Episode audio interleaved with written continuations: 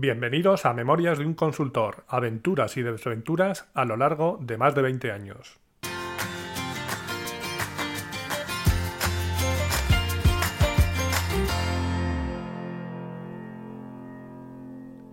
Hola, buenos días, buenas tardes o buenas noches y bienvenidos al episodio 12 de Memorias de un consultor.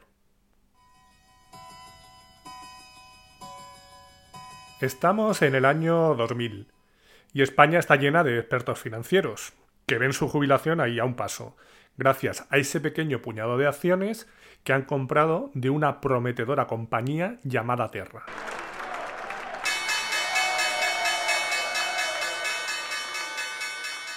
Es el futuro. Internet está despegando. Tener en cuenta que a finales del año 2000 solo el 13,6% de la población española, unos 5 millones y medio, tenían acceso a Internet estaba todo por hacer. Con el desarrollo de las .com, las empresas se vuelven atractivas cuanto más endeudadas están. Nadie sabía dónde saldrían los beneficios, pero daba igual, o eso es lo que pensaban algunos. Unos meses más tarde, tras vivir en el mundo de fantasía de Terra y todas las empresas satélites que aparecieron alrededor, la realidad nos llevó a la Tierra.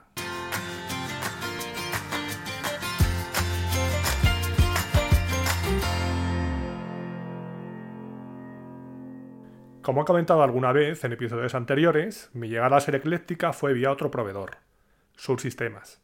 Y poco a poco habían ido desembarcando por allí compañeros de mi empresa original, Teledata, la que me pagaba la generosa nómina.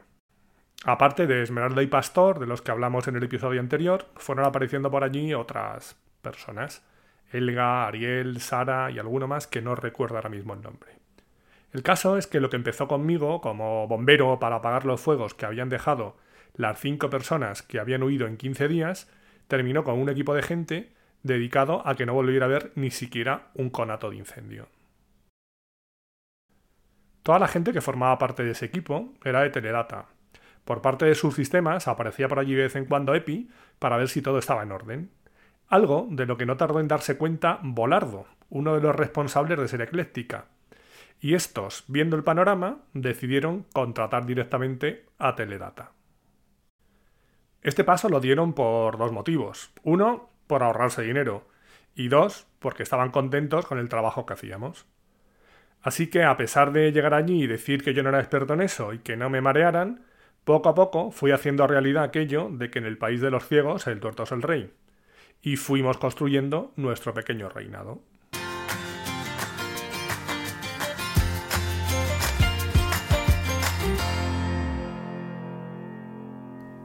Al pasar a ser contratado directamente por el cliente, Epi dejó de aparecer por allí, pero empezó a aparecer Felipe, vamos a llamarle Felipe, el responsable de la cuenta en Teledata. ¿Para qué? Para lo mismo que pasaba Epi, para ver si podía rascar algo más. Y lo cierto es que no tenía mucho sentido, ya que cuando Ser Ecléctica tenía alguna necesidad, me preguntaba a mí directamente, y yo llamaba a Felipe o a mi responsable directo, que por aquel entonces era un tal Jesús, y bueno, pues ya hablaban entre ellos. Ya sabéis, la estructura típica de todas las consultoras. Mucho jefe y poco indio.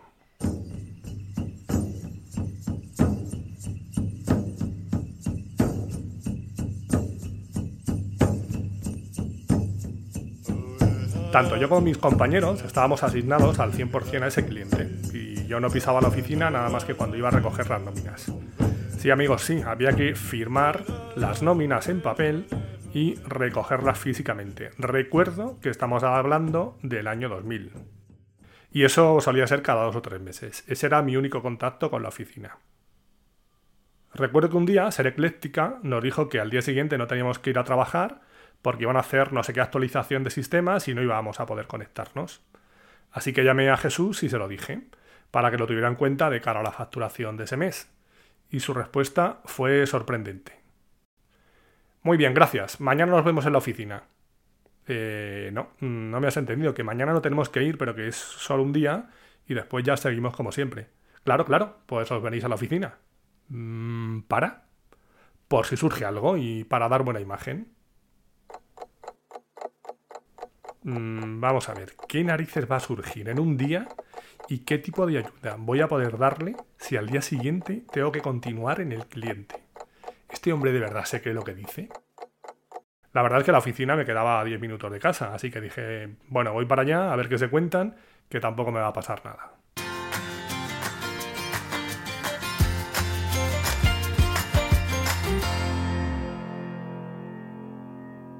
Cuando llegué allí me encontré con que los desasignados estaban en una sala común, que además se veía desde recepción, por lo que cualquier visita que entrara veía allí a un grupo de desterrados leyendo el periódico, sentados de cualquier manera tomando cafés, y la verdad es que pensé que esa no era la mejor forma de dar buena imagen. En vista de eso, fui al despacho de Jesús y le dije, oye mira, yo ya he venido y no le veo mucho sentido a esto. Vivo aquí al lado, así que si necesitas algo, me llamas al móvil y me acerco. Evidentemente, no me llamó.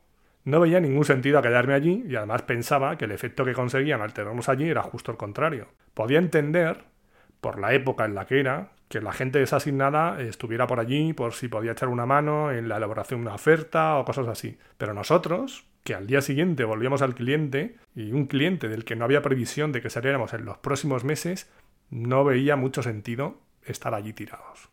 Así que como era un sinsentido, decidí irme. Además, no pensaba que pudiera haber nada más urgente que la urgencia que me había surgido a mí después de haber tomado dos de esos infernales cafés.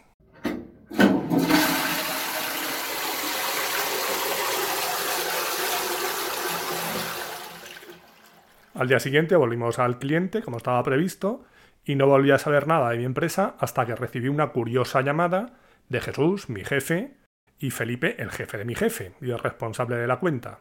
Unos días antes había recibido el pago de mi generosa nómina, la cual se había visto incrementada en una generosísima cantidad a modo de subida. Se supone que por los servicios prestados. Al verla, pensé que tenía que tener una conversación con Jesús y Felipe, pero mira tú por dónde se adelantaron ellos.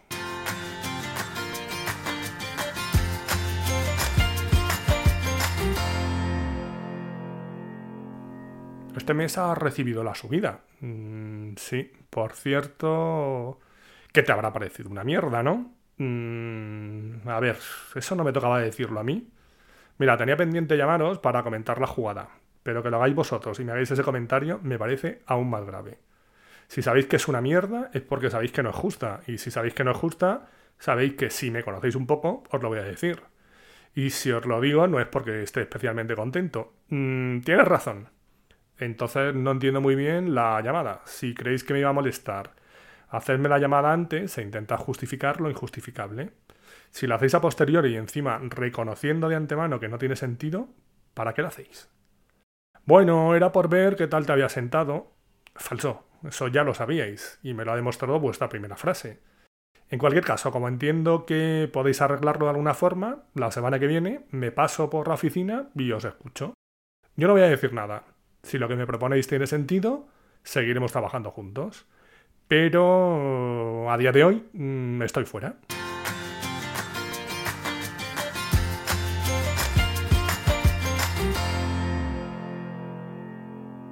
Esto es algo que he tenido claro desde siempre. No voy a estar nunca en un sitio que no me valoren. Por supuesto, puede haber diferencias y yo puedo pensar que valgo 8 cuando en realidad valgo 6. Eso siempre puede pasar.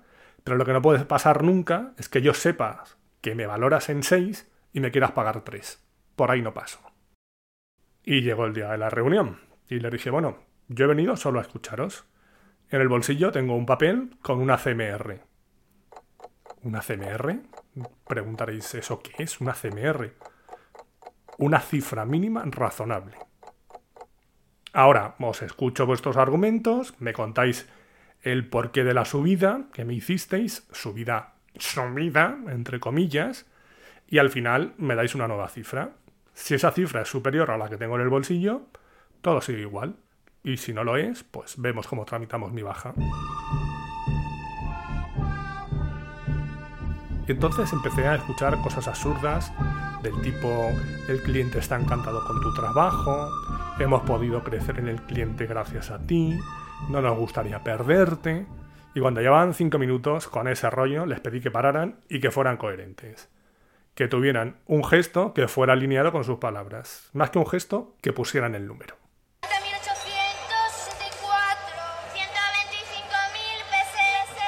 Lo hicieron y la verdad es que no recuerdo las cifras.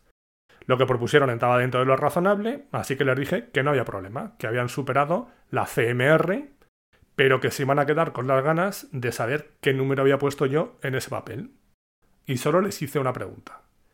¿Qué necesidad había de mantener esa conversación cuando nos la podíamos haber ahorrado si hubierais hecho lo correcto desde el principio?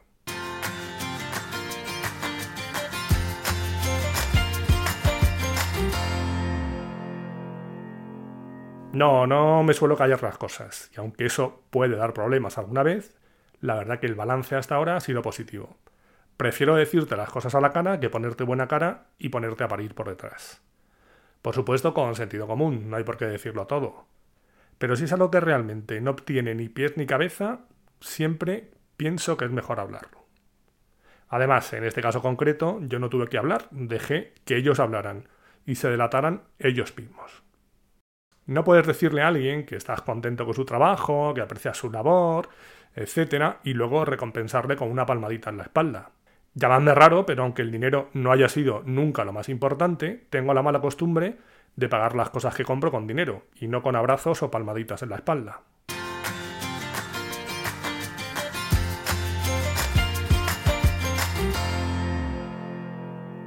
Habíamos crecido en el cliente pasando de una a seis personas en poco más de año y medio nos habíamos quitado del medio a subsistemas. Vamos, que la facturación en la cuenta había crecido sensiblemente. No digo que únicamente por mi trabajo, era mérito de todos, pero yo era el que tenía el contacto más directo con el cliente. Además, como he dicho otras veces, no me comparo con los demás. Simplemente, si veo que no me valoran, cambio de rumbo. Y en ese caso, no me habían valorado. Cosas que aprendí de esta situación, o cosas que me llevé.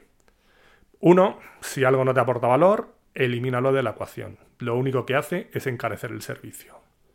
Dos, si puedes tener a la gente contenta, ¿por qué no hacerlo? No me hagas ir a la oficina para estar sentado en una silla. Y tres, valora a la gente como se merece si quieres que sigan a tu lado.